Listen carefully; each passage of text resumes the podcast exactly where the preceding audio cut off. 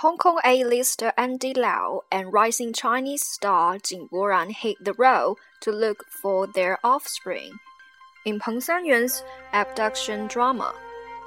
The second human trafficking drama to come out of China in just under six months. Lost and Love has been marketed primarily as a breakthrough for its novelist turned filmmaker, Peng Sanyuan and its top billing star Andy Lau. While their efforts, Peng with her directorial debut, and Lau in perhaps his most grungy grassroots role ever, are admirable. The film's truly winning elements are Mark Lee Pingbing's breathtaking cinematography, capturing mainland Chinese landscapes and rising star Jing Boran's nuanced performance as a youngster searching for his biological parent.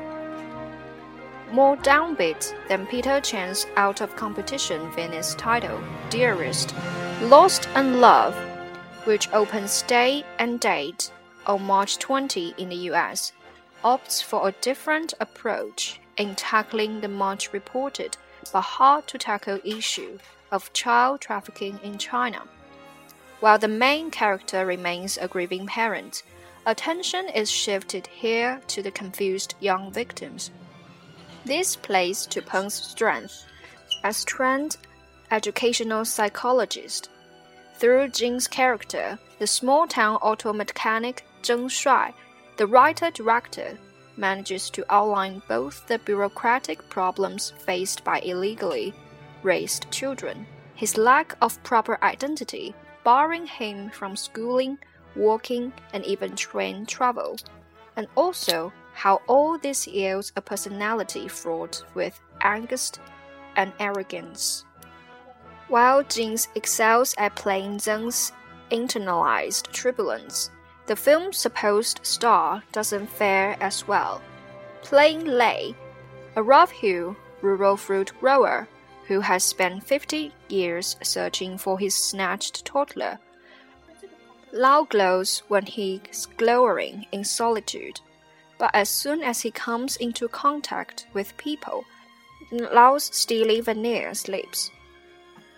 As Lei hits the road with Zheng to look for the latest blood relations, Lau's sentimental delivery and overly deliberate paternal demeanor appear at odds with Jing's comparatively natural turn.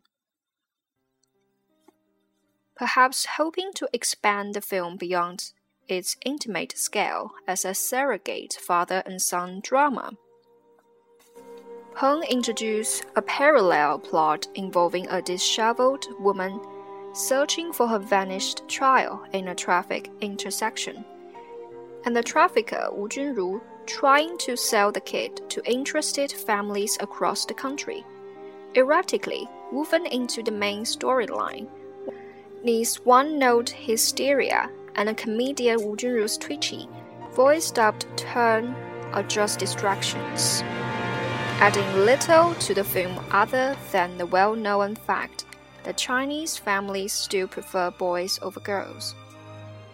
It takes Mark Lee to save the day as he follows Lei and Zheng in their cross-country journey, first along the coastline of Fujian, then through the rugged inland province of Sichuan, the Taiwanese DP, and long-standing Hou Hsiao-hsien's collaborator, transforms landscapes into tableaux of either post-industrial gloom or ethereal natural beauty. These large depictions of city and country fill in the dots between the film's dramatic plot point, gently driving the story forward while hitting at the social climate of the day. Lee's eye for everyday Chinese life, whether in isolated rural villages or among aggrieved laborers on fish farms, compensates for the film's minimal commentary on the larger social trauma brought about human traffickers and the stigma faced by their victims.